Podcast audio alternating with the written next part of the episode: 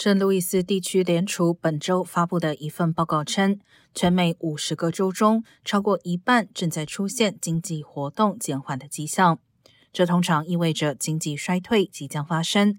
而该报告通过分析费城地区联储的追踪数据指出，十月份时经济活动减缓的州有二十七个。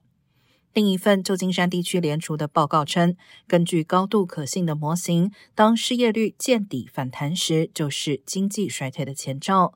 经济衰退通常开始于此一现象后的八个月。而此前联储会曾指出，预计明年失业率将会上升。